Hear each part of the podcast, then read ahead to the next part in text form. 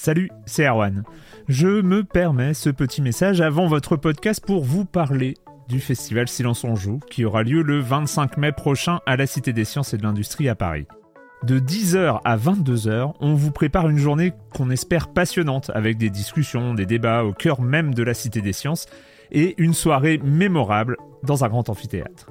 La billetterie est ouverte, le lien est dans la description des derniers épisodes et vous trouverez aussi un lien vers la programmation.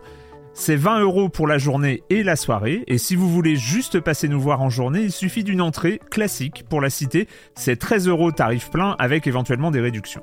C'est la première fois qu'on organise un truc pareil et on espère vraiment que vous répondrez présente et présent. En tout cas, nous, on a très envie de vous croiser de rencontrer celles et ceux qui nous écoutent chaque semaine.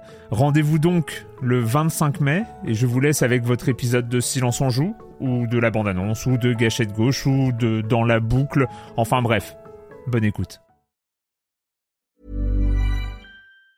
Ever catch yourself eating the same flavorless dinner three days in a row?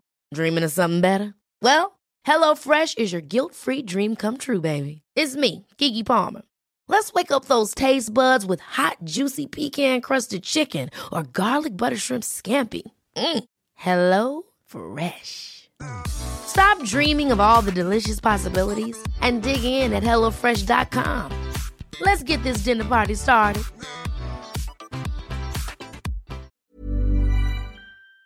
Silence on joue, Erwan Cario, bonjour.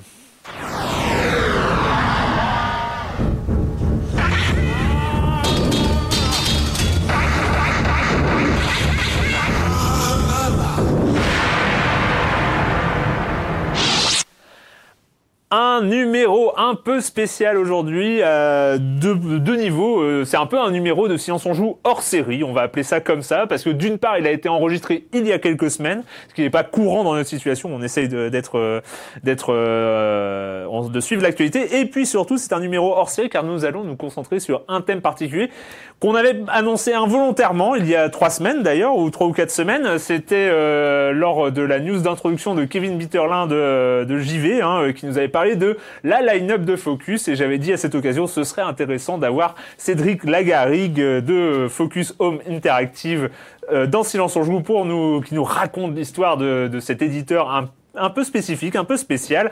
Et Cédric Lagarigue est aujourd'hui présent. Bonjour Cédric. Bonjour Erwan. Et donc euh, de, le, le cofondateur, fondateur, non pas directement de Focus, mais enfin celui qui a amené Focus Home Interactive vers le jeu vidéo, c'est ça je Ouais, c'est ça, je suis président de Focus. Et aujourd'hui euh... président de président de Focus. Et donc tu vas nous raconter plein de choses sur euh, comment Focus est devenu un Focus sur Focus. Non, c'est naze comme jeu de mots. Je t'étais promis de pas le faire. Eh, non, oh, tu crois? Tu crois? Non, non, c'est inédit. C'est inédit. Et puis avec moi, bah, j'ai toujours le plaisir d'accueillir un de mes chroniqueurs favoris, Patrick euh, bonjour. Bonjour Patrick.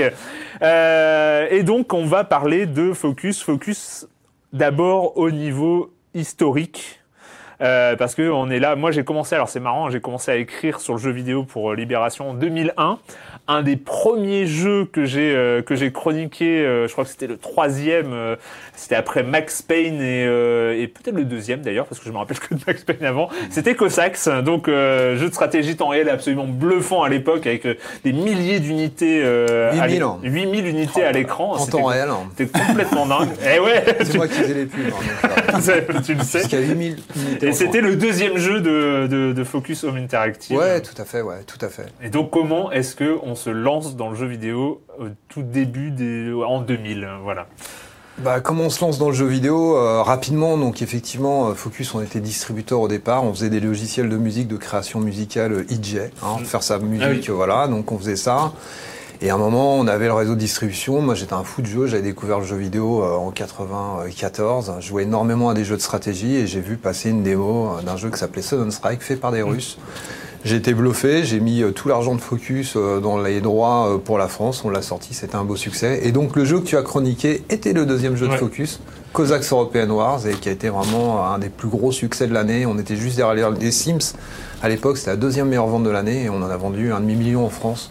Euh, de Cossacks. Hein, C'est vraiment quelque chose de Moi, légendaire. C'est le, d'ailleurs, c'est le dernier jeu de stratégie où je me suis euh, réellement impliqué, où je pouvais jouer en multijoueur et pas être ridicule. Hein, donc moi, c'était. euh, moi aussi. Mais je connaissais Enfin, le build order, euh, vraiment, mais je maîtrisais mes lancements de partie euh, à, la, classique. à la seconde près. Euh. C'était. Et puis euh, euh, 2001, on rappelle, c'est la préhistoire du PC quasiment. On est, il n'y a pas encore Steam, il n'y a pas encore les plateformes de. Ouais, mais à l'époque, euh, à l'époque, on parle pas de la pas. préhistoire du PC quand même, Quand même. euh, Quand même. 95, Quand même. 90, 95, euh, quand on même. est vraiment sur les, les débuts euh, du. euh, Du jeu PC, non, mais non, on pas est, les euh, débuts, veux dire, on est, on est vraiment au tout début de. Ouais, ouais.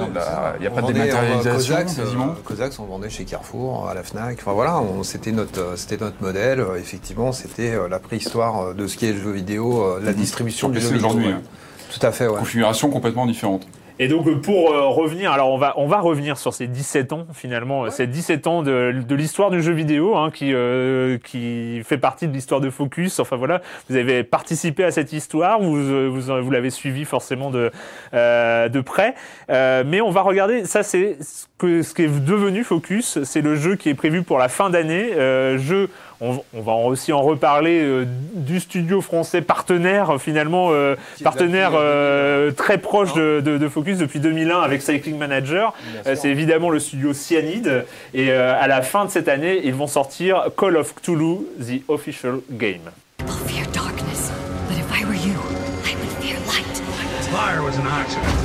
The case is closed. The bodies, they don't match. Turn back while you still can.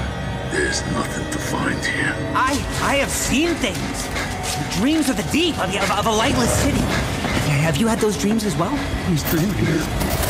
It's just, he will away.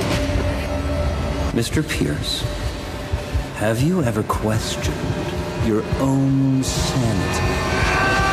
Il faudra attendre euh, octobre, octobre 2017 si tout va bien pour euh, pouvoir jouer à Call of Cthulhu de Cyanide. Euh, C'est un des deux jeux de Cyanide qui sont un peu dans le dans le line-up. Non, bah, il- Euh, ouais, il y en a un peu plus, Un mais peu cette plus, année, ouais. ouais. Cette C'est- année, ouais. C'est le, On a- le- l'agro- le- une des grosses sorties Ouais, du, bien sûr. du, du line-up du line-up de Focus. Attention, parce qu'on parle, on parle Lovecraft, on Ouais. parle d'un challenge hein, en termes de, de jeux grosse vidéo. Attente, grosse attente sur le jeu. Il y a énormément d'attentes sur le jeu de la part. Bon après, c'est vrai qu'on s'est assuré quand même que et puis Cyanide, ils étaient très motivés euh, par Call of Cthulhu. Euh, je Ils connaissent bien le- Ah, ils connaissent très très bien. C'est ce qu'on peut on peut. Enfin Cyanide, hein, c'était les premiers sur le trône de fer, même s'ils étaient encore jeunes à Mhm. l'époque. Enfin ils ont toujours, euh, ils sont très forts dans les, aller chercher des licences, aller chercher Mhm. des univers, les retranscrire. Bon, ils ont progressé, vachement progressé depuis euh, effectivement Game of Thrones. On le verra très vite d'ailleurs avec Styx qui va sortir dans, dans trois semaines. Voilà, c'est un studio qui, est- qui fait de très beaux progrès et euh, sur Call of Cthulhu, bah, il y a des fortes attentes parce que nous Ouais, on ça aimerait pas bien. la pression de bosser Bien sur sûr. une, euh, un surtout- univers comme Lovecraft, qui est quand même. Mais surtout, quand tu fais un jeu euh, Games Workshop, t'as la pression, t'as Ouais, beaucoup d'hardcore ouais. fans. euh, Quand tu travailles sur Call of Cthulhu, là on a signé Werewolf, c'est pareil, de World of Darkness. Mhm. Voilà, c'est des univers, il faut savoir prendre des risques, mais surtout s'assurer que les équipes sont habitées par la licence, ça c'est ce qu'il y a de plus important. Ouais, surtout sur un univers comme ça qui Ah est très, particulier.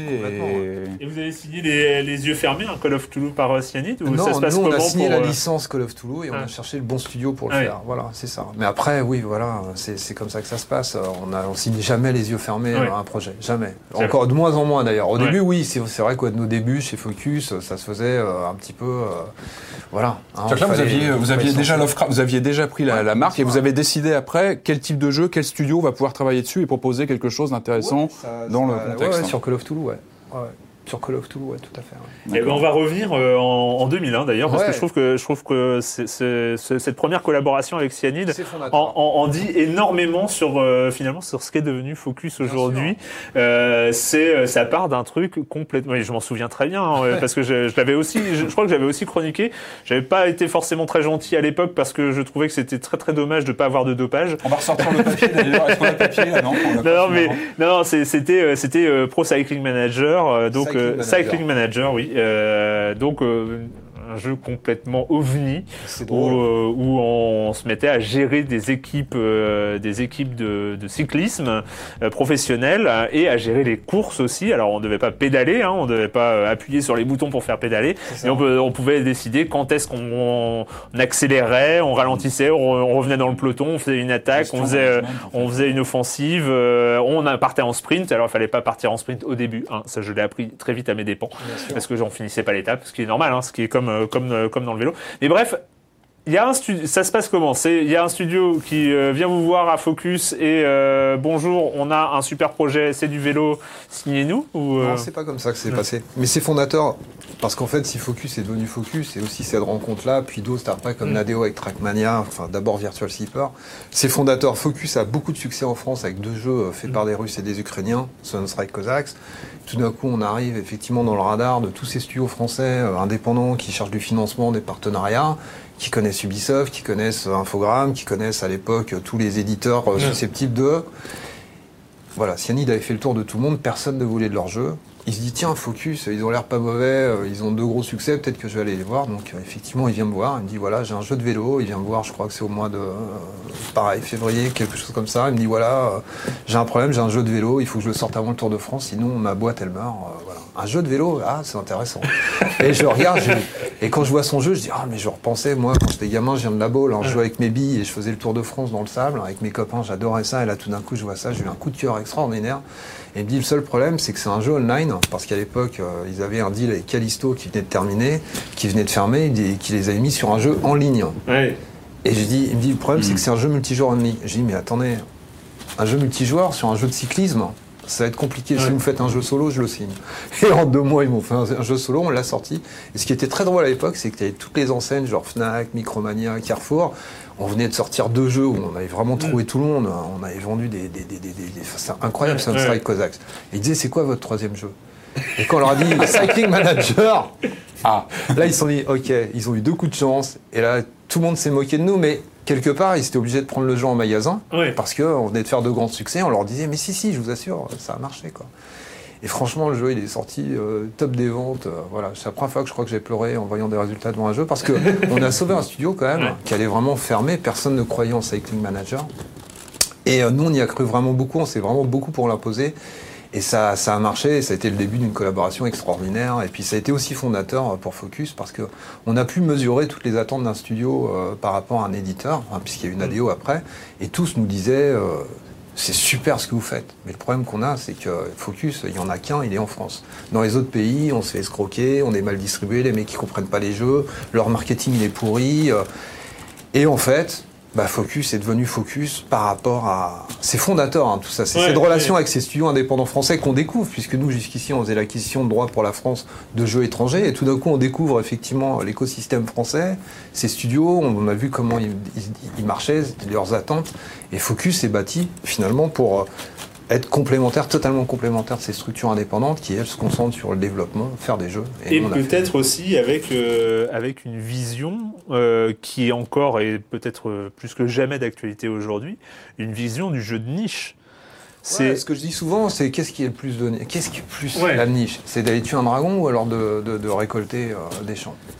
Bonne question. Ah ouais, c'est- bonne réponse, j'ai dit. Voilà. bonne réponse. Donc c'est ça, quand- à partir du moment où tu te dis ça, t'as compris qu'il n'y a pas le jeu de niche. En fait, non, t'as tout à exploiter, inventer, à reproposer dans le jeu vidéo. Mm. Faut pas justement se dire, bah moi, le jeu vidéo, ça a commencé euh, dans les années 80, euh, on va faire des RPG avec des... Non, on- il faut tout proposer, être capable... À partir du moment où ça s'y prête et que t'as un gameplay, t'as une expérience qui est là, bah, c'est extraordinaire. Moi, j'ai joué à Farming Simulator. Alors, j'ai, alors, je fais Farming Simulator, c'est moi qui suis allé le dénicher, mais j'ai énormément joué au dernier, alors que j'arrivais pas à jouer au précédent, parce que j'arrivais pas à rentrer dedans. Là, le dernier, j'ai passé 50 heures dessus.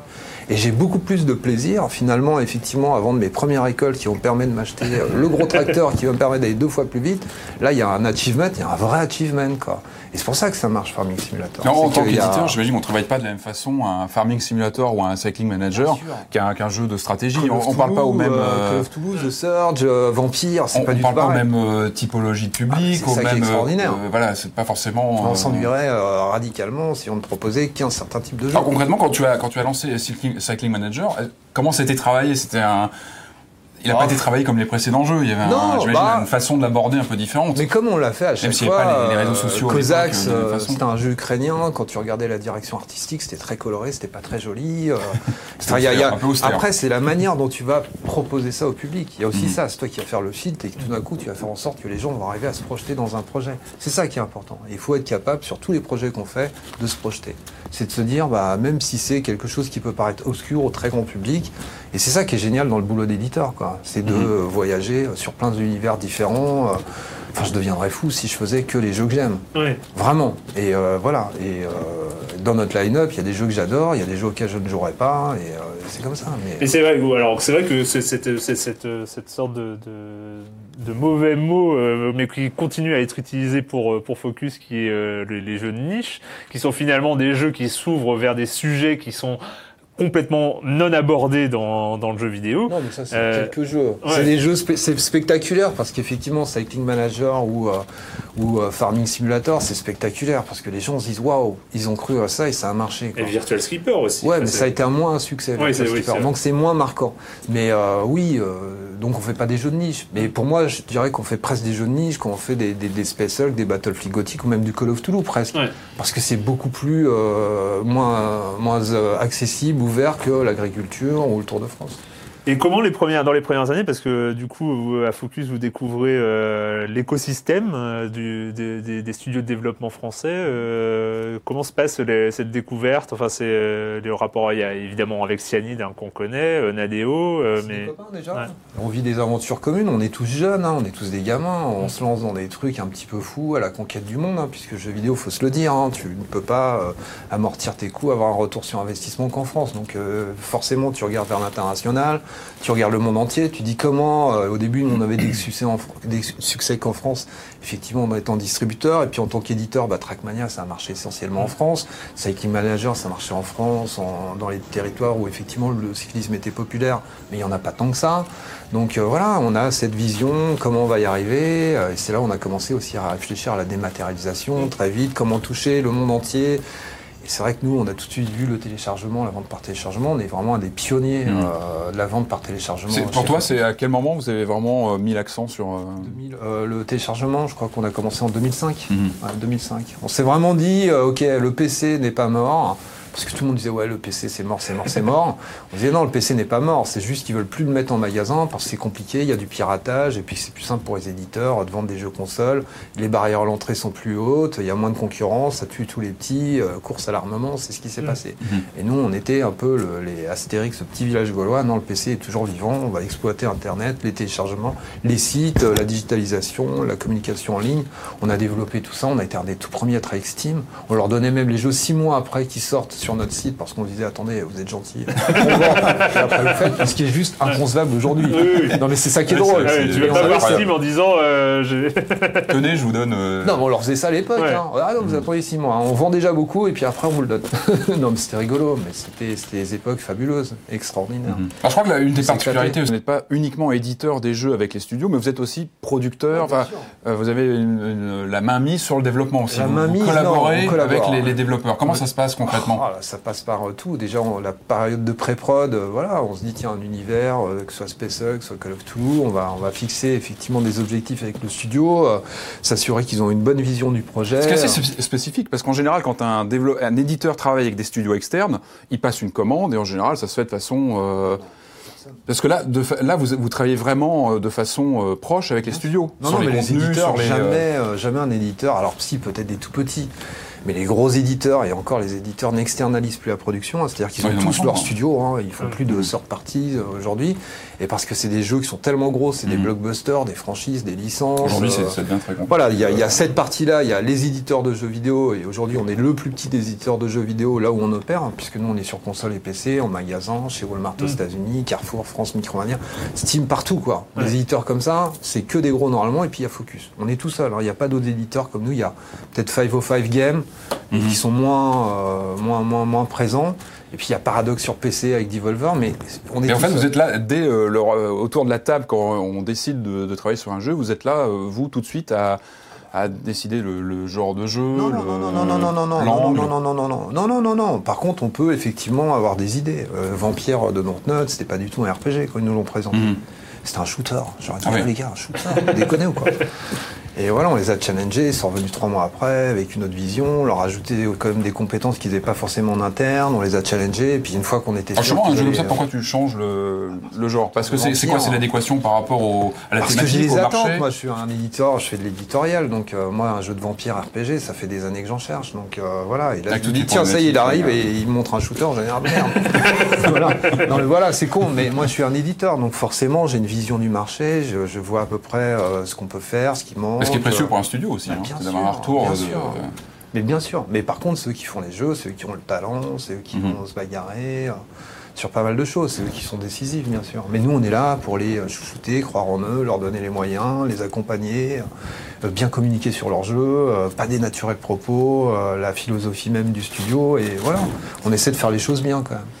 Il y a eu quand même, euh, si on revient un peu, euh, je suis désolé, moi je fais un peu fil rouge. Vous, vous continuez à, à digresser, ça m'embête pas, mais c'est c'est essayer de. Parce que tu, tu- et tu en as parlé sur cette période, donc euh, vous vous êtes lancé dans, dans le téléchargement euh, en, en- en 2005, mais il y a eu quand même cette période 2007, 2008, 2009 où, euh, alors, il y avait évidemment cette sorte de rengaine perpétuelle, le PC est-il mort, le PC est-il mort, le PC est-il mort et quand même, dans les chiffres, il y avait, il y avait quand même un, une sorte de coup de blues euh, du, de- du côté de la production PC euh, qui, euh, qui voyait pas, euh, qui avait du mal à se projeter aussi dans, dans la- face à cette offensive un peu, un peu monstrueuse des, des, des consoles. Mais parce qu'ils voyaient pas la dématérialisation. Ouais. Et nous, on était morts de rire. hein. Ah bah nous, on a beaucoup rigolé. hein. Paradoxe aussi. hein. Ah nous, on a beaucoup rigolé. hein. On en a lu des articles. hein. On en a lu euh, des spécialistes et des études de marché. hein. Qu'est-ce qu'on a rigolé, quoi.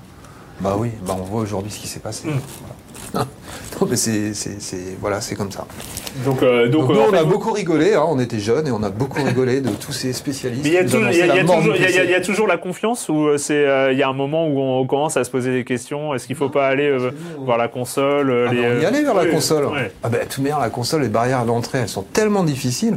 Faut, faut, faut savoir quand même qu'un jeu sur console, ça coûte entre 6 à 8 euros à fabriquer. Hein, c'est le fee qu'on paye à un consolier. Hein, c'est pas euh, sur PC, quand on fabriquait un jeu, c'était euh, 1 euro. Coût de fabrication, on n'en parle plus. Sur console, faut être capable de dépenser 7 à 8, 9 euros par jeu fabriqué. Même si tu le vends bas, il est pour toi. Et en plus, tu dois avoir un minimum de commandes. À l'époque, je crois que c'était 150 000 unités. Ouais, ce qui est- 150 000 unités pour l'Europe. Donc tu dois être capable de distribuer tes jeux partout en Europe si tu veux devenir éditeur console. Ouais. Ah, Il n'y avait pas d'histoire de digital à l'époque, c'était OK. Tu vas être, voilà, donc c'est minimum 150 000 par plateforme. Donc déjà, c'est, un- tu te retrouves avec un million d'euros à sortir même, euh, en plus des frais du jeu, les trucs comme ça. Donc il faut être capable d'avoir un bon réseau de distribution, bien maîtriser tes budgets, bien maîtriser la communication internationale. Donc nous, on a attendu. On a commencé par le PC. On a fait la dématérialisation, on a fait notre réseau PC parce qu'on avait quand même des petites PC qui marchaient bien. On a commencé à s'implanter un peu partout. Une fois qu'on était implanté, une fois qu'on était implanté, on s'est dit ok, on se lance dans la console avec nos premières euh, licences qui marchaient bien. C'était Trackmania, c'était Blood Bowl qu'on a apporté sur console et voilà, on s'est lancé. Aujourd'hui, le PC ne représente plus que 30% de notre chiffre d'affaires. Donc on a vraiment fait notre mutation, euh, transformation. Mais bon, ce qu'il faut savoir à la fin, c'est qu'il n'y aura plus de PC, il n'y aura plus de console. hein. Vous allez tous jouer sur des écrans connectés. Et il n'y aura plus cette notion de plateforme euh, comme aujourd'hui. C'est Même vrai. si ça peut te paraître euh, incroyable, moi je l'annonçais pour la musique et le- la vidéo il y a quelques années, tout le monde se foutait de ma gueule. Aujourd'hui, tout le monde a 10 heures et Tu veux dire, t'es un, un fervent défenseur du cloud gaming. Bien sûr, bah oui, on y va. Mais on fait déjà de l'argent avec le cloud gaming, mais depuis des années. Nous, ça fait depuis 2000, euh, je vais pas dire de bêtises, 2011 hein, qu'on a des programmes de cloud gaming. Oui, mais qui, euh, qui, qui prennent pas des masses quand même. Enfin, mis à part, mis, mis- mis à part euh, sur les box des opérateurs en, en ce moment. Sony euh, euh, a son PlayStation, euh, PlayStation Live. Now. là, Now, oui, c'est Now ouais, maintenant. ouais, et qui génère du cash, des revenus sur une petite population et qui aujourd'hui génère quand même des revenus pour Focus. Ça représente 10% aujourd'hui le cloud gaming de notre. Je ne vais pas dire de bêtises, mais ça représente. Je vais peut-être dire une bêtise, mais ça représente des, des- des- des revenus euh, qui commencent à être conséquents le cloud gaming, alors que c'est pas encore déployé. Quoi. Moi, j'ai déjà expliqué, il m'énerve le cloud gaming. Mais bon, c'est un autre sujet. La musique. Les musiques, la musique, les gens se disaient mais jamais on pourra entendre de la musique en streaming. Ouais. Aujourd'hui, euh, plus personne ne se pose la question. Il faut juste te dire un truc, c'est que tout va très vite. Et moi, depuis que je suis dans le jeu vidéo, je l'ai vu. Alors au début, tout le monde me disait le téléchargement, ça marchera jamais. Parce que les jeux sont trop lourds à télécharger, c'est impossible, ça ne marchera jamais. Mais exactement les mêmes oppositions au cloud gaming aujourd'hui. Ah ouais. C'est la même On argument. pourrait en parler, mais je pense que c'est pas la même chose. C'est pas la même chose d'avoir Ah, un d'avoir un processeur. En fait, parce que le, le streaming c'est du stockage qui est centralisé et qui est distribué. Là, c'est de la puissance de processeur qui est qui est centralisée. Ah ouais, mais moi, très, très philosophiquement, ça me plaît Bah pas. tu verras. C'est ça qui bref. est génial. Oui. Et il faut te dire qu'aujourd'hui, tu as quoi? Ton public, c'est quoi? C'est 200 millions de gens qui jouent sur PC.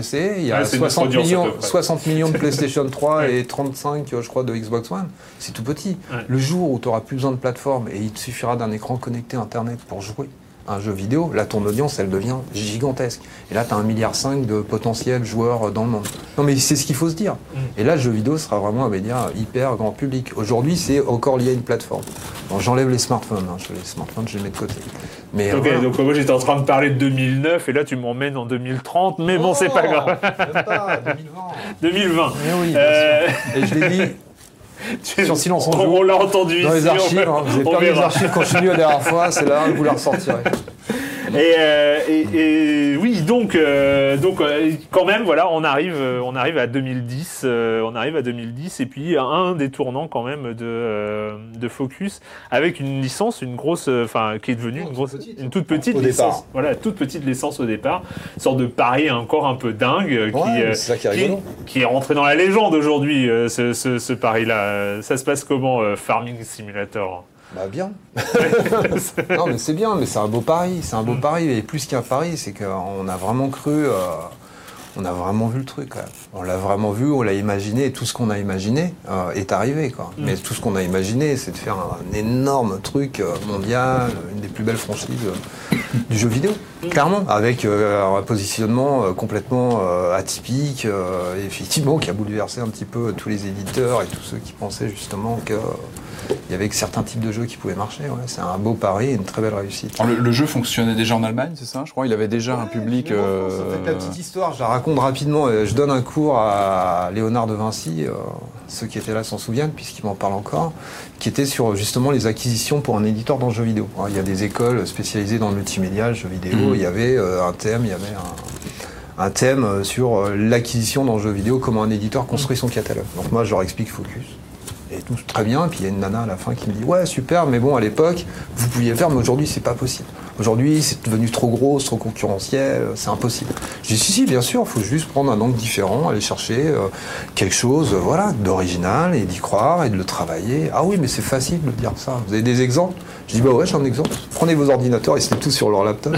je dis Bah allez sur Amazon, je vais vous, mettre, je vais vous montrer, allez dans le meilleur classement vente PC. Donc tout le monde est. Là, vous voyez un jeu qui s'appelle Landwirtschaft Simulator, qui est un jeu de tracteur non traduit en français, en allemand, que les gens achètent sur Amazon et les ventes sur Amazon sont supérieures, il est dans le top 5 des ventes PC. Je dis, bah vous voyez, ce jeu-là, je l'ai regardé parce que je regardais les ventes d'un de mes jeux, je, je me disais, tiens, est-ce qu'il marche bien sur Amazon? Je dis, mais c'est quoi ce jeu? En allemand, c'est un bug d'Amazon. Sauf qu'à un moment, j'ai tapé le nom, et je leur explique, je tape le nom, donc Landwirtschaft Simulator sur Google et Google France, pour voir ce qui se passe en France quand même. Et là, je tombe sur des forums de type où il y avait des dizaines de milliers de mecs qui étaient déjà inscrits Les dans les forums. ouais. Il y avait une communauté de dingue, et je me disais, oh dingue, et je regarde ce qu'ils ils, ils, ils modèlent, c'est ça. Et je dis, mais ouais, bien sûr. Tout le monde joue euh, sur Facebook à Farmville, tout le monde. hein. C'était vraiment le jeu le plus populaire. Tout le monde euh, me saoule avec euh, l'amour et le pré. Ces types-là, ils sont là. Je dis, mais bien sûr, c'est extraordinaire, c'est un potentiel de dingue. Et je leur explique ça. hein. Et tout le monde se marre, tout le monde se marre, je me barre sur ma moto. Et sur ma moto, je me dis, mais je suis trop con, moi. Je suis en train de leur expliquer comment, avec un jeu comme ça, moi, je pourrais en faire un blockbuster international. Et je le Et là, je suis là avec mes jeux de niche, pour le coup, les jeux de niche, c'est moi, les jeux de gamer, c'est les jeux de niche pour moi. Avec moi, mes jeux ultra, euh, hardcore PC, gamer, les trucs comme ça, les Blood Bowl, les trucs. Et moi, je suis en train de leur expliquer. Non. Et le lendemain, on a appelé Studio et ça a été le début de l'histoire. Et on leur a dit, vous savez quoi les gars C'est bien sur PC, mais sur console, ce sera encore mieux. Et on, on y croit énormément et on les a vraiment amenés euh, tout en haut. hein. On a quand même vendu 7 millions d'exemplaires de Farming Simulator sur console et PC. Donc Et là, il y a c'est- Farming Simulator. euh, Le dernier, le 17, tous les deux ans, nous. hein, c'est, euh, tous les deux ans, on en sort un.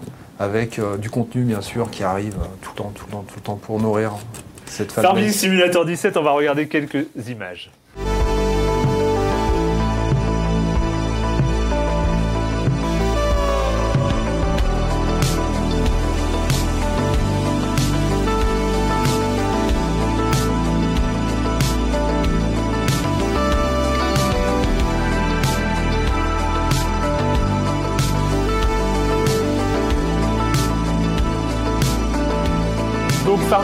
Simulator 2017, voilà 17, euh, donc euh, sorti fin 2016, hein, Mm. comme euh, comme c'est à l'habitude un peu sur sur ces jeux euh, jeux annuels. Euh, moi j'y avais joué il y a quelques années et là quand je vois les images, il y a, il y a quand même euh, il y a quand même une sorte de c'est t'en parlais hein, tout à l'heure que même toi tu même toi tu t'y es mis en fait du coup. Ouais, bah ouais, c'est vrai qu'on leur a fait un... On a beaucoup discuté avec, avec l'équipe de Giants devant le succès de, de, de, de- enfin, devant le succès du jeu. Hein. C'est-à-dire qu'à un moment, on s'est dit bon, bah, de quelle manière on va pouvoir le faire évoluer. On a fait beaucoup d'études, on a beaucoup lu euh, ce que disaient les joueurs, les attentes, les choses comme ça. On a vu aussi quelles pouvaient être les faiblesses du jeu en termes d'accessibilité, représentation graphique, affichage, toutes ces choses-là. Donc euh, il y, a, y a eu un énorme boulot euh, et ils y sont arrivés de manière très. euh, on était, ils ont vraiment très très bien bossé. On les a aidés à atteindre tous leurs objectifs. Et voilà, ouais, c'est une, c'est une belle réussite aujourd'hui. Mais en fait, ce qu'il faut comprendre, c'est que les joueurs ne le voyaient plus comme le petit jeu qui a eu un succès énorme. Ils le voyaient comme un gros jeu sur Farming 15.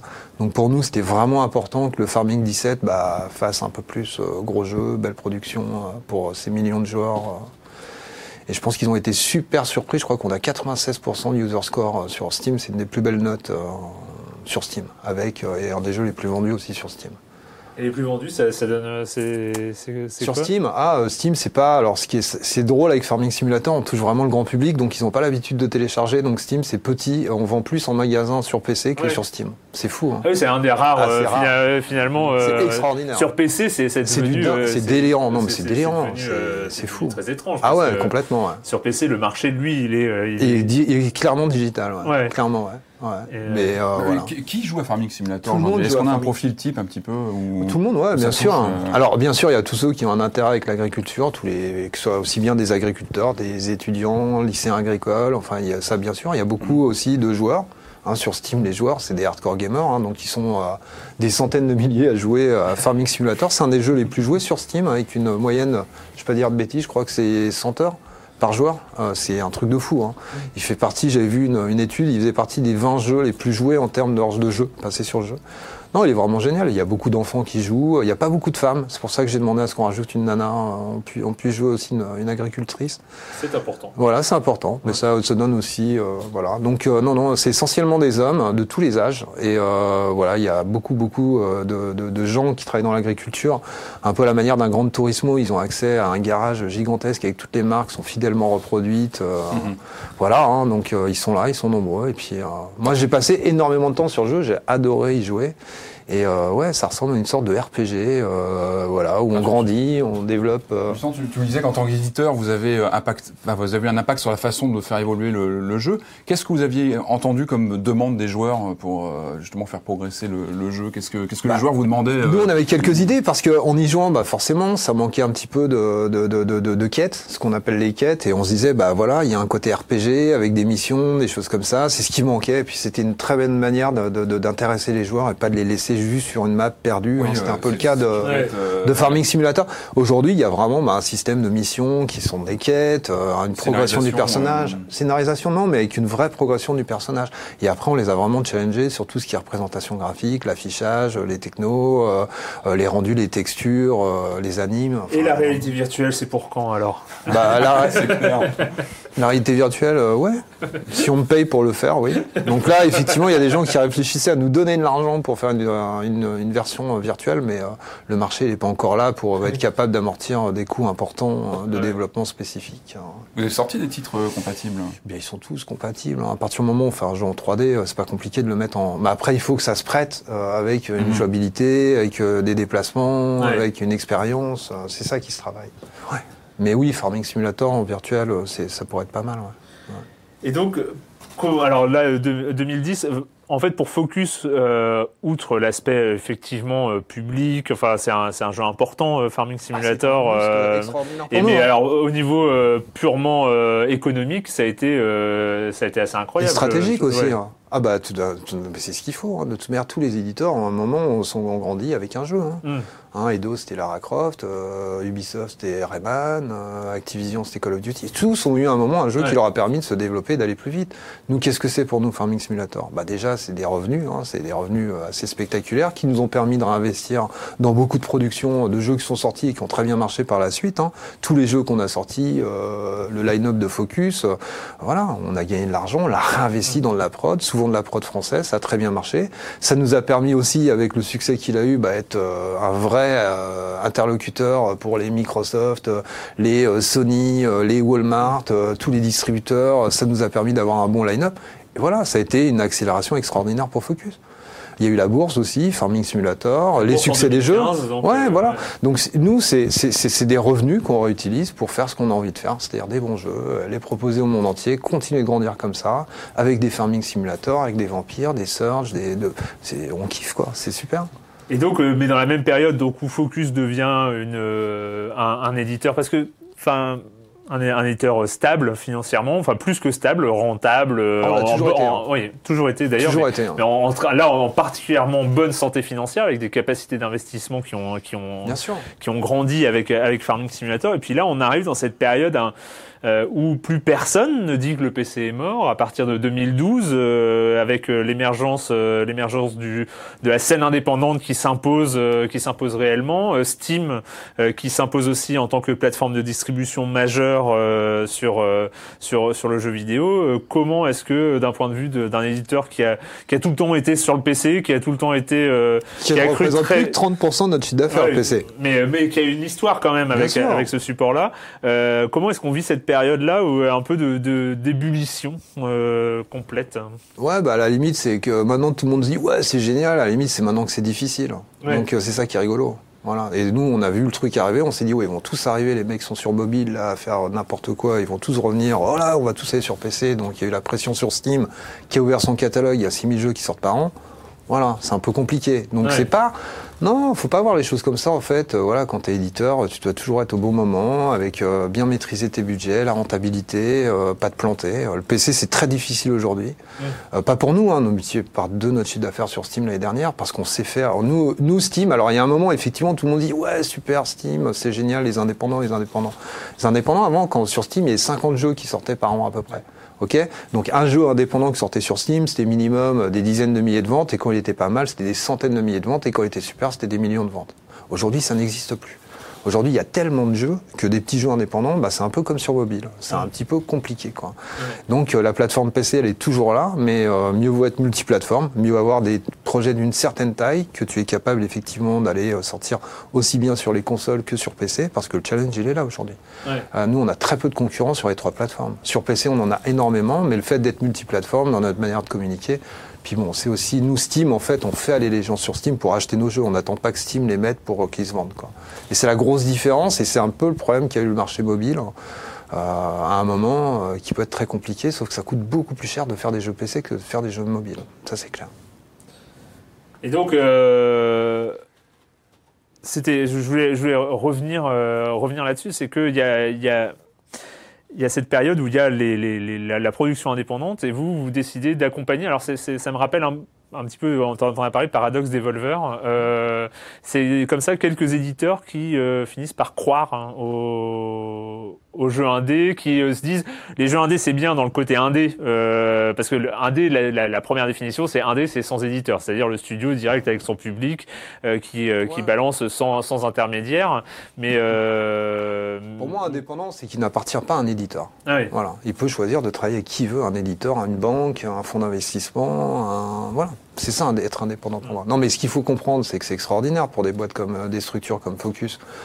Globalement, euh, voilà, les éditeurs qui font eux-mêmes leurs jeux, euh, je parle des grands éditeurs, euh, bon, bah, il y a un type qui dit bon, on va faire ça comme ça, tac, tac, tac, et tout l'éditorial est basé sur les idées d'un type. Nous, on est éditeur. Qu'est-ce qui se passe? Les studios indépendants, il y en a des dizaines de milliers dans le monde. C'est pas autant de bonnes idées. Ouais. Mais sur ces dizaines de milliers de studios, bah, c'est des centaines d'idées extraordinaires. Quelques-unes auront la chance d'arriver euh, jusqu'à nous et c'est fabuleux. De se construire avec les fabuleuses idées de tous ces créateurs, euh, c'est extraordinaire. On a vraiment un vivier euh, qui, qui- qui- qui est extraordinaire. Et aller effectivement se dire, tiens, moi, effectivement, on y croit, on arrive à se projeter et on croit dans le studio, leur capacité à porter le projet jusqu'au bout, c'est ça qui est excitant. Et c'est génial de faire ce métier, en fait. D'être un éditeur euh, comme Focus, euh, ouvert vers tous ces studios indépendants, être vraiment le complément parfait de ces studios-là, hein, parce que je pense que tous les studios sont contents de bosser avec nous, s'ils expliquent leur fidélité et même l'attractivité. On voit tous les plus gros studios aujourd'hui veulent bosser avec, les gros studios indépendants. Là, il y a Sobo qui nous a rejoint, il y a Deck 13, on a signé Insurgency Sandstorm. Ils avaient quand même vendu tout seuls 3 millions de FPS euh, hardcore sur Steam, hein, le premier Insurgency ils viennent nous chercher quand même pour faire le prochain. On est, on est en, tous les plus gros studios indépendants euh, sont en discussion avec nous en ce moment parce que voilà, et on voit avec qui on pourra bosser, mais on n'aura pas la capacité de bosser avec tout le monde non plus. C'est clair, on fait une dizaine de jeux max par an et on s'arrête à ça. Quoi. Mais c'est les faites se rencontrer ou travailler ensemble Ouais, bien sûr. euh, Tout le des temps. partages de techno, des Ouais, choses comme tout ça le temps, tout le temps. Dès qu'il y a un problème, dès qu'il y a un problème, euh, dès qu'il y a une problématique, euh, avec un studio qui a déjà eu le, le- enfin ouais, bien sûr, on les fait échanger. euh, ouais, c'est l'intérêt d'avoir comme ça plusieurs. Bien sûr, ouais, tout à fait. ouais. Et c'est même, on les fait se rencontrer souvent. voilà, là, il y avait le CNC qui était chez Focus, présentait euh, le crédit d'impôt. Bah, il y avait tous les studios. on a fait un truc avec qui est épique sur l'Unreal 4 pour tous les studios. Euh, on fait des journées Microsoft, Sony, Steam quand ils viennent à- en France. euh, on a tous les et Il y a studios. un côté écurie focus en fait. Non, pas une écurie. non. Non, non, non, une famille. hein. Une plus qu'une écurie. Une écurie, c'est un peu. euh, Oui, euh, ouais, ouais. moi, non, c'est plus une. C'est plus une. Pas, même pas une famille, une confrérie, une, une brotherhood, un, truc un peu. euh, voilà, on a, on a des idées, des valeurs communes, une passion intacte toujours, et puis euh, des envies de. Bah, de faire jouer, de faire plaisir au monde entier. On est quand même drivé, et c'est vertueux. On a, on est, et on, a, on est limité par nos moyens, hein, parce qu'on ne fait pas des jeux à 50, 100 millions de dollars euh, comme euh, nos concurrents euh, sur les marchés consoles, mais avec des plus petits budgets. ouais, voilà. Step by step, on essaie d'arriver vers un certain idéal de jeu vidéo, et on commence à y arriver là. Ça rejoint ce qu'on disait tout à l'heure sur justement le, le rôle de l'éditeur, Mm. de l'éditeur de, de jeux. Comment tu le définirais en quelques mots le, le- le métier d'un éditeur comme toi? C'est quoi ton, Bah, ton- déjà, des éditeurs comme Focus, il n'y en a pas beaucoup. Non, mais vraiment. Hein. disait, il y a- Euh, c'est un schéma assez particulier. Le rapport au studio est très spécifique. Ouais, bien sûr. Non, non, non, non. euh, Je, voilà, nous, on est vraiment complètement différents. C'est lié aussi, je pense, à moi qui commençait, euh, voilà, et qui très vite était copain avec des patrons de studio et qui a construit Focus par rapport à. Vous avez quand même un rapport très particulier avec vos studios, on Ouais, est bien sûr, ouais, C'est tout quand à même fait, une ouais. marque de fabrique. Mais on est beaucoup chez Focus, on est une centaine maintenant, donc euh, il y a un savoir-faire, il y a une organisation, une expertise. C'est c'est- c'est- c'est très professionnel maintenant, alors qu'avant c'était vraiment, voilà, on était tous des familial, potes, on y enfin, allait, euh, voilà. Maintenant aujourd'hui, Focus est devenu une belle euh, machine de, de guerre hein, qui reste petite, on est une petite PME, euh, mais euh, voilà. Mais oui, oui, il y a un rapport, il y a beaucoup de respect. Je pense que le respect c'est important et la confiance. Mais on doit avoir confiance en eux comme ils doivent avoir confiance en nous. quoi. Mhm. Donc euh, voilà, et quand ça se passe mal avec un studio, on travaille plus avec. Voilà, ça arrive de temps en temps, rarement. Mais euh, voilà, c'est vraiment le, c'est, on les punit pas, on ne travaille plus avec eux. Euh, J'imagine que du coup, vous calez vos, vos plannings de sortie par rapport aux différents studios. Enfin, vos- comment ça s'organise selon les. Non, on va pas signer des projets concurrents. On va, Ouais, oui, qui ouais. sont susceptibles de sortir effectivement. qui, se- ouais. qui peuvent se cannibaliser ou des Ouais, choses comme ouais, ça. bien J'imagine sûr, que ça ouais, demande tout à fait, ouais. Mais le choix, on parlait des thématiques de jeu, des Hmm. genres, de bien répartir. euh, Ah, mais c'est marrant, non, mais c'est aussi des envies. Puis aussi, on voit ce qui se vend à un moment et on se dit, attends, il faut se renouveler. On a fait de la science-fiction euh, l'année dernière, là on est dans le dark fantasy. euh, on fera des choses un petit peu différentes. euh, voilà, on essaie d'évoluer et de pas rester sur un, un- un genre bien précis. ouais. Alors comment tu sens justement ça qui est intéressant? Comment tu sens toi les tendances? Puisque toi tu es en tant qu'éditeur, comment on, comment on perçoit les tendances de ce qui va être euh, important dans les non, six mois, un an qui non, viennent? Faut pas, j'en reviens à ça. Il faut pas aller chercher quelles vont être les tendances. Il faut bien Bah, il faut comprendre quelles sont. de se projeter, j'imagine. Bah oui, justement, c'est ça qui est c'est ça qui est génial dans le jeu vidéo.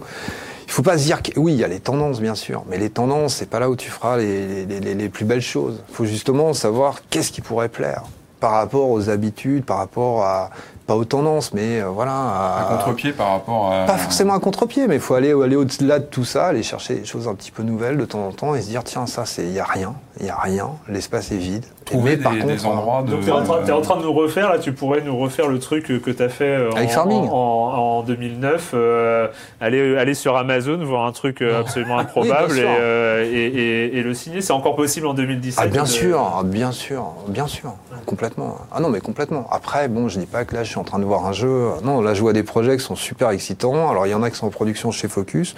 Je- on parle avec d'autres studios en ce moment sur des trucs qui sont vraiment euh, très très excitants, mais voilà, c'est pas du farming simulator. Mais quelque part, euh, tu, tu repensais, à- tu, tu, tu parlais de la jungle un peu qui est, qui est devenue euh, quelque part la, pla- la plateforme Steam. Ouais, Euh, PC ouais, en général. PC. Mais finalement, pour un éditeur comme Focus, elle est plutôt pas mal cette jungle. C'est-à-dire que ça peut vous aussi vous permettre, vous, Ah de oui. repérer des, des, des produits ou des, des gens euh, qui euh, sont capables de faire des jeux, qui ont euh, un vrai Ouais. truc, un vrai potentiel. Non, non, mais complètement. euh, avec la possi- Je pleurais toutes les larmes de mon corps en 2008-2009 quand je les voyais tous aller sur mobile. Enfin non, même un peu plus tard, euh, je sais plus. Je leur disais mais arrêtez de les envoyer. J'étais au, CN au SNJV. Je leur disais, euh, je leur disais mais arrêtez de parler du mobile, du free-to-play, ça va être compliqué. Euh, On a besoin de jeux euh, pour le PC, pour Steam. Je leur expliquais quand même qu'il y avait des vrais, qu'en France il n'y avait pas encore ce savoir-faire. Il n'y avait pas de studio qui travaillait sur des jeux gamers et qui sortaient de la DS, de la Wii. Là, il fallait les emmener sur autre chose que du, mobile et, et du free-to-play.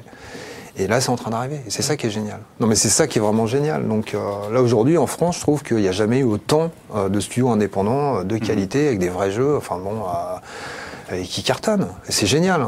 Et là, il se passe un truc, quoi. Mais en tout cas, à Silence on joue, nous, on n'a jamais été de, de, de ceux qui ont, euh, qui ont dit que le, le- le PC allait mourir, euh, parce qu'on a eu des grands défenseurs, euh, des grands défenseurs du PC euh, dans- au sein de cette émission. Mais, mais par contre, moi, il y a quelque chose qui, euh, qui, qui m'étonne presque. Quand je vois, par exemple, on va, on va parler là, pour, pour la fin de l'émission, quand même, de, de, de cette line-up dont a parlé Kevin euh, de, de, de Ouais. JV euh, l'autre jour. Euh, cette line-up qui, qui est assez impressionnante. Et moi, ce qui autant j'ai pas cru à la mort du PC, autant j'avais du mal à, à voir un avenir pour les on- comment appeler ça des double A. Ah bah si, au contraire. Bah oui, mais euh, à un moment quand même en, Ah bah, en c'est- c'est la stratégie de 2014 Focus, hein, depuis le des- début, hein. Bah oui, mais en 2014-2015 quand il y a eu justement une vraie euh, un, un vrai écosystème indépendant qui euh, qui, qui qui a commencé à se monter et de l'autre côté des des des triple A euh, avec des budgets qui ont complètement explosé qui dépassaient les 100 millions de dollars. Euh, et ben Ah on, si, a, re- on a remarqué une sorte de, de, de, De vide. de vide au, Ouais, au voilà. milieu, quoi. Qu'on occupe. Nous, on, on fait des jeux qui coûtent plus cher que des petits jeux indépendants Ouais. et on fait pas des blockbusters. Mais on est, bah, je sais pas, un- tu vas, tu vas au cinéma, tu regardes American Nightmare, La La Land, enfin le nombre de films qui cartonnent, qui sont des tout petits budgets, Mm. mais ridicule par rapport aux blockbusters Avengers et les Marvel et Disney et trucs comme ça. Bah c'est pareil dans le jeu vidéo. Dans le jeu vidéo, soit tu te bouffes du Avenger et du Disney, et du super-héros et des trucs toute ta vie. Enfin voilà, non, je pense que tout le monde a envie de jouer à des jeux indés avec beaucoup de créativité, de l'originalité, avec une direction artistique euh, singulière, avec des voilà. Et nous, on est en plein dedans. Et nous, on essaie de faire de l'excellent doubleur. Vraiment, ou du double A. Enfin, moi, je pense que je là- prends là, plus de le- plaisir. Moi, j'ai pris plus de plaisir sur certains de nos jeux qui n'étaient pas encore euh, encore là où on veut les emmener euh, l'année dernière que certains gros blockbusters sur lesquels j'ai joué. Je me suis dit, ils se foutent de moi là. Mm. Vraiment, quel intérêt quoi. Enfin, au bout de 2-3 heures, je suis ah non, je peux plus. Mais vraiment, mais c'est pareil pour plein de joueurs. Et je pense que la chute des blockbusters, euh, c'était à Noël, euh, s'explique en partie euh, par le Mais c'est vrai, désamour. que, c'est vrai que Noël, Noël 2016 a Ah, été un petit peu compliqué au niveau très de... compliqué. ouais, ouais. Mais ça, on l'a vu arriver. Nous, on en Ouais. parle depuis quelques années déjà. On dit que ça va arriver. Ça, on l'a annoncé quand on est rentré en bourse. C'est vrai que sur le positionnement de Focus, où il y avait d'un côté le marché mobile, d'un côté les AAA et les blockbusters, nous, on était sur un marché et qu'on expliquait aux investisseurs, aux fonds d'investissement, à la bourse, aux journalistes, à la télé, partout. Euh, ils nous regardaient en disant, quand on leur disait que les blockbusters allaient coincer, euh, ils nous regardaient, ils se marraient, ils se marraient, ils disaient bon bah oui pourquoi pas quoi, et ça arrivait quoi. Mais parce que voilà, les gens ils ont besoin de renouveler l'expérience, l'intérêt. euh, de- prendre des risques aussi de- de- de- d'être fait. bah, c'est moins de risques au final, c'est moins de prendre risques de- d'être sur des petits budgets maîtrisés. de euh. prendre des risques créatifs. Oui, mais C'est pas des risques, c'est libérer la créativité des gens. Mm. Plutôt que de l'enfermer dans les études de marché, dans des franchises, des licences, des séquelles, des choses comme ça, à un moment, tu libères la créativité des gens, tu leur donnes confiance, il y a des résultats derrière. On a fait des beaux cartons quand même avec des jeux, euh, des vrais jeux. Là, on parle de Farming Simulator, mais on a vendu des millions de jeux avec des licences Games Workshop. Mm. Euh, On a vraiment fait des, enfin, on a fait des, très très belles réussites, des multiplicateurs d'investissement sur euh, quasiment tous nos jeux, quoi. Alors, vous avez bien développé, on en a parlé, votre positionnement sur les consoles depuis quelques années maintenant. Ouais, mais pour bien. nous, c'est multiplateforme. C'est console PC. Mais quel regard tu poses sur le marché console aujourd'hui? On voit des nouveaux entrants comme euh, Nintendo qui lance la Switch aujourd'hui. Je crois que vous avez annoncé un titre qui arrive dessus. C'est eux qui l'ont annoncé. Hein. D'accord, c'est pas vous alors. Bah, c'est pour ça, ça fait plaisir. d'en jouer. Alors, euh, On peut se la péter un petit peu. Hein, c'est- pour une petite boîte, euh, moi, sans salarié, c'est sympa. c'est Non, mais c'est vrai qu'on a alors, le, le tellement... marché euh, console aujourd'hui, quel regard tu portes dessus? Bah, le marché console, il est génial parce qu'il est un petit peu comme on l'avait aussi anticipé. hein, désolé, hein, je pense que la science d'anticipation est très importante chez un éditeur. C'est-à-dire que très vite, nous, on s'est dit, on va pas faire de filiale de distribution euh, comme tous les éditeurs dans le monde entier parce que Mhm. la console aussi va se dématérialiser. Et c'est ce qui est en train d'arriver. Aujourd'hui, la plupart de nos chiffres d'affaires, sur console aussi, ça prend la même tendance que le PC. C'est-à-dire qu'à partir du moment où une personne achète son jeu euh, sur une console en téléchargement et qu'il a un disque dur suffisant, bah, il a du mal à se dire, tiens, je vais continuer d'avoir des disques Israël, euh, des trucs. euh, voilà. Donc euh, oui, c'est génial. Et c'est pour ça que j'arrive vers l'écran connecté aussi, où effectivement on voit que les gens qui nous disaient oui, mais les gens jamais ils achèteront des jeux à 60, 70 euros en téléchargement sur leur console. Et c'est vrai que sur la PlayStation 3, euh, c'était 10% d'achat. Là, aujourd'hui, c'est en train d'exploser, quoi. Mais d'exploser, quoi. Alors après, je sais pas, Microsoft, Sony communiqueront peut-être là-dessus, mais... euh, et ça, ça change tout pour, un- pour une boîte comme la nôtre. C'est-à-dire qu'on Ouais. est parfaitement organisé. Avec, Et c'est euh, les frais de distribution aussi. bah, t'as les plus, c'est réseaux de 7-8 distribu- euros que tu payes. ouais. euh, tu payes plus que 30% à la même manière que tu payes Apple, Steam, euh, Sony, Microsoft. Tu leur donnes 30% sur le prix de vente. Donc t'as plus les frais de distribution, frais d'expédition, frais de fabrication, le fil, ouais, ça ouais, change tout, quoi. euh, mhm. On va juste regarder des images, euh, bah, voilà, pour euh, avant, avant de, de conclure, euh, de conclure cette émission, des, des- des images d'un jeu qui sort en mai, hein, donc qui faisait partie de cette line-up Ouais. euh, dont on a parlé, donc euh, la line-up de, de Focus. Euh, alors, on- parlons juste euh, pour citer les autres. On a Vampire euh, qui arrive de, donc, de Dontnod. Ouais. Dontnod, c'est Life is Strange pour euh, ceux qui, euh, qui, c'est- qui- pour raccrocher les, raccrocher les choses. Euh, Il sort quand Vampire hein Septembre, septembre, sort- octobre, Septembre-octobre. Euh, Styx, toujours de Cyanide. hein. 14 mars. 14 mars. Et donc là, celui qu'on va voir, c'est The Surge. euh, c'est du studio allemand Deck 13, Deck 13. Deck Dreitzen en allemand. Ouais, mais ça, je, je- ouais. Je me la pète. Et celui-là, il est attendu en mai, The Surge. Creo, you know who we are. Or at least you think you do. Creo is one of the world's largest manufacturers of consumer and industrial products. But we're so much more.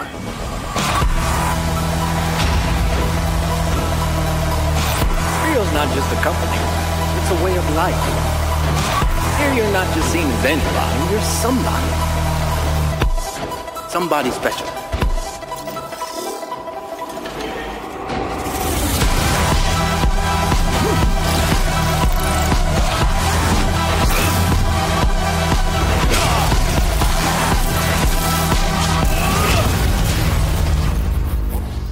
At Creo, we have your well-being at heart, and that includes body and mind. Donc The Surge, attendu en mai, Deck 13. Patrick. Ouais, J'ai une question. Vous travaillez beaucoup avec des studios français, voire euh, de régions parisiennes, en grande partie. Alors, je vais pas utiliser le mot de French Touch qui est devenu euh, très Ah ouais, difficile aujourd'hui, mais non, mais est-ce que, est-ce qu'il y, a- est-ce qu'il y a une particularité aux prods françaises? Est-ce que, est-ce qu'il y a une façon de faire le jeu qui est, qui est spécifique, de, de Bah. de penser le gameplay Est-ce que pour toi, il y a, y une signature euh, Ouais, il y a, enfin, il y a beaucoup de raisons. La première raison, effectivement, quand tu externalises la production, bah, c'est plus facile d'avoir un studio à quelques kilomètres de chez toi plutôt que de l'avoir au, au fond. Enfin, Ça, c'est un, ça, un premier point. Et ce qui explique aussi que la plupart d'entre eux sont parisiens. Mais on s'est ouvert, bien sûr, vers l'international avec une vraie organisation chez Focus. Maintenant, pour parler des Français, effectivement, les Français sont en train de se libérer complètement, d'avoir beaucoup de confiance à travers des réussites. Bah, là, on parlait de Life is Strange. Là, ils sont en train vraiment de prendre confiance. Je pense qu'on a quand même fait sortir quelques studios français aussi qui réussissent aussi à l'international. Donc, il une formation en France qui est exceptionnelle, hein, que peu de pays ont. hein, et je pense que Artistique, oui, artistique, euh, hein, qui est pas lié qu'aux jeux vidéo. Ouais. hein. Oui, et Ouais, ouais, il y a les écoles de jeux vidéo. L'animation, les écoles même dans l'animation, on est très sûr, fort. euh, Le cinéma, euh, l'écriture, enfin voilà. Je pense que la France, c'est un pays extraordinaire où il y a énormément de talent. Et à partir du moment où on arrive à organiser tout ça, créer ces structures, les aider, les faire grandir, je pense qu'aussi les pouvoirs publics se sont rendus compte euh, de l'intérêt de soutenir la filière jeux vidéo. Mhm. Et le CNC le fait très bien. Il y a eu beaucoup de choses qui ont bougé. Dans, il y a le crédit d'impôt jeux vidéo Ouais, hein, qui change énormément de choses. bien sûr, ouais. Très, bah là, on va économiser jusqu'à, on va avoir un crédit d'impôt, donc euh, diminuer les coûts des prods jusqu'à 30%. euh, c'est, c'est, c'est pas rien, clair, surtout ce qui est investi sûr. en France, donc ça nous permet d'être compétitifs par rapport au Québec, par rapport à d'autres territoires où effectivement il y a du dumping, il y a beaucoup de fuite des talents. Non, il y a un vrai savoir-faire français. Alors le but quand même, et je dis souvent en français, attention, il faut être français. Voilà, il faut pas, il faut un jeu vidéo, euh, un Américain quand il lance le jeu vidéo, il faut pas qu'il dise ah ça c'est un jeu français. non, mais ça c'était le problème de la French Touch, Ouais, bien sûr, trop était français. très, quoi. très euh, connoté. Donc nous, euh, c'est l'international, on fait des jeux pour le monde entier, euh, voilà, fait par des Français où il y a le talent effectivement. ça, vous le pensez dès la conception Ah ouais, du bien jeu, sûr. Attention, il faut que ça soit. euh, Bien sûr. Ouais, ouais, quand on voit que c'est trop, euh, quand, si on voit que ça, c'est, trop français, c'est pas assez accessible pour un marché international, on sait que ça, ça risque de bloquer. ouais. Et au début, on faisait des jeux très français, hein, Focus. hein. Au tout début, bah, le Tour de France. euh, non, mais vraiment, on faisait des jeux qui étaient très très français, quoi. Et on sait vraiment, euh, voilà. Et euh, je suis très fier en tout cas de ce qui se passe en France, euh, du jeu vidéo indépendant français. Et, j'espère que ça va continuer. Et il y a vraiment une place à prendre euh, au niveau international. hein. Et il y a un savoir-faire qui commence à être reconnu aujourd'hui par pas mal de, de- de- de- de- d'acteurs. Et tu, tu suis, j'imagine, la scène des petits studios qui se créent. J'imagine que tu es à l'affût de, Ah, des, choses qui peuvent émerger, des créations, des. Ouais, bah là, je sors d'un auteurs. rendez-vous. Il y en a un qui était chez nous ce matin et qui nous présentait un projet assez extraordinaire que j'ai beaucoup aimé. Et est-ce que est-ce qu'il y a euh, encore, enfin, c'est vrai que c'est assez marrant. Je, je repense, vous aviez fait. euh, Comment ça s'appelle Fire Department? Les, jeux, les jeux de pompiers, euh, euh, des jeux de bateaux, des Ouais, jeux de c'est génial. vélo, des jeux de tracteurs, des jeux de. Il y a encore un. Est-ce que, est-ce que dans vos cartons, quelque part, pas annoncé, il y a encore un secteur complètement improbable euh, du, euh, du- jeu vidéo qui va débarquer Eh, Un jeu de journaliste Non, mais je. Ça existe. hein, non non, c'est un métier, c'est pas un métier d'avenir. Euh. Il y a même euh, des, des jeux d'éditeurs de jeux vidéo. J'ai vu qu'il y avait un jeu euh, Your euh, Publisher. Ouais, c'est assez rigolo. Non, mais bien sûr, mais ça je le sais pas. Je le verrai en le découvrant. Quoi. Ouais. Si, si un jour on nous apporte un truc, on se dit ah ouais là il y a peut-être un truc, oui. Mais là au jour d'aujourd'hui, euh, Mais il y a encore, euh, ouais, il y a encore des ah, territoires. euh, Il y a, il y a faire. Non, encore mais des de toute manière, je pense que rien qu'au niveau euh, technologique, euh, enfin il y a tellement de choses qu'on n'a pas encore vues et qui vont arriver. euh, voilà, on n'est pas au bout de nos surprises, heureusement, hein, puisque Cossacks paraît bien loin aujourd'hui. Quand on se met Ouais, à en même temps, et ouais, j'ai pas recraqué euh, pour un, vrai, un, un- c'est un jeu de stratégie temps réel depuis euh, euh, Moi, j'ai eu American Conquest, un du même studio que j'ai beaucoup aimé, puisqu'on pouvait jouer là jusqu'à 64 000 unités. Ouais, ouais. mais Non, après, c'est moi. Hein, euh, c'est pas. Non, non, non, voilà. mais- Donc, il y a encore des surprises. Merci. euh, Merci à vous. Merci Cédric Lagarrigue d'être passé dans Silence on joue pour cette petite hors-série consacrée à, à un éditeur. C'est rare, mais en même temps. Voilà, je voulais pas être dans, non plus dans une euh, dans une actu marketing Ouais, où non, tu non, aurais vendu sûr. un produit et tout ça. Je voulais Non, vraiment euh, par- parler d'un d'une histoire comme ça euh, qui a qui a, qui Il a n'y a, pas marqué. tant- il y a pas tant d'éditeurs d'éditeurs que ça en France. Non, hein. de- voilà, Enfin, c'est plus facile d'avoir Cédric Lagarrigue qu'Yves Guillemot, je pense. Ouais. je rigole. qui sait? Bon, bah, et moi, je propose. Yves, prochain, c'est toi. C'est c'est ça. Avant Bolloré, hein, de préférence. Oh non, Oh. non. Je pense pas qu'il puisse te parler de jeux vidéo, Vincent Bolloré. Non, je crois non, pas, non. je pense pas. Euh, ben, c'est fini donc pour le jeu vidéo en lui-même pour euh, cette émission et la question rituelle à laquelle vous n'allez pas échapper. Et quand vous ne jouez pas, vous faites quoi, Patrick Euh, moi, je suis allé au cinéma à nouveau. J'ai vu euh, Lego Batman. Lego Ah, Batman. tu l'as vu? Je l'ai vu. Alors, alors euh, écoute, mitigé. J'ai adoré la, la première demi-heure, trois quarts d'heure. La première moitié, j'ai trouvé ça super réussi. Très méta, en fait. Euh, il y a tous les Batman cités, la série des années 60, le Batman de Burton, etc. Puis, puis il y a surtout une prise de distance par rapport au personnage. On se moque de, de Batman, et ça, je trouve ça génial. Je trouve que la deuxième partie du film s'embourbe un peu et ça perd le, le peps du début. Euh, voilà, mais, mais- mitigé, mais le début vaut vraiment le coup. Il y a vraiment des scènes à mourir de rire parce qu'on se, on se moque de ce personnage qui qu'on adore tous, mais qui- Ouais. qui, qui- bon, voilà, il a, il a quand même quelques soucis, Batman. Hein, mais, et ça, c'est bien mis en, en scène dans le Lego Batman. Puis bah, le réal est, est toujours euh, très intéressante. Cédric Je dois parler du dernier film que j'ai vu? Ou de la série, ou du livre, ou de la BD. Je suis allé voir le dernier Scorsese euh, la semaine dernière. J'hésitais entre le dernier Canet et le dernier Scorsese. Je pense que j'aurais dû aller voir Canet quand même parce que euh, c'était dur. c'était dur. T'as aimé toi? Non, j'ai pas vu encore. Ah ouais, non, mais euh, je me suis un peu ennuyé. Et on s'est tous ennuyés d'ailleurs. D'accord. Toute la salle, hein, vraiment. Ouais. euh, je pense qu'il y, a- y y un énorme écart entre ce qu'on lisait dans les, les critiques. Bon, après, il y a le respect de Scorsese, qui est un immense Mm. Ouais, réalisateur. il est intouchable, hein. Mais bon, là, il est un petit peu, euh, voilà, c'est un petit peu dur quand même. C'est un petit peu austère. Un peu long. Non austère. Austère. Très austère. Très austère. Vraiment. Et euh, pour ma part, moi je voulais quand même toucher un mot euh, parce que euh, à côté de Silence on joue, euh, je fais une autre émission hebdomadaire euh, à, à Libération et avec No Life qui s'appelle le 56 Cast et je voulais toucher un mot parce que euh, depuis le début de cette saison, le 56 Cast en fait qui est un, un, un- un podcast qui a aussi évolué en émission de télé qui est très euh, nouvelle technologie à l'origine, euh, usage internet et tout ça, en fait est en train de dériver vers une sorte de, de tropisme scientifique euh, où on invite des spécialistes de Jupiter euh, comme euh, le- un, spécialiste euh, d'un vautour euh, qu'on essaye de réimplanter dans le massif central ou alors des choses complètement improbables de, protéines qui cassent l'ADN ou euh, alors enfin et, voilà. Et je, trouve que cette saison du 56 cast euh, est absolument exceptionnelle. Donc je vous invite et le 56 cast a une chaîne sur YouTube aussi et le 56 cast c'est si je ne m'abuse le mercredi euh, à 20h sur euh, No Life. Voilà donc je vous invite à aussi voir ce qui s'y passe. Voilà c'est fini. Donc pour cette semaine et moi je vous dis à la semaine prochaine sur No Life sur Libération et sur les internets Euh, ciao merci Merci à vous.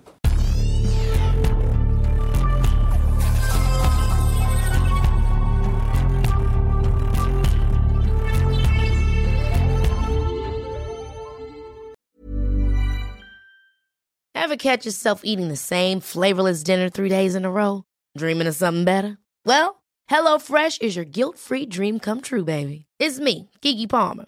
Let's wake up those taste buds with hot, juicy pecan-crusted chicken or garlic butter shrimp scampi. Mm. Hello Fresh. Stop dreaming of all the delicious possibilities and dig in at HelloFresh.com. Let's get this dinner party started.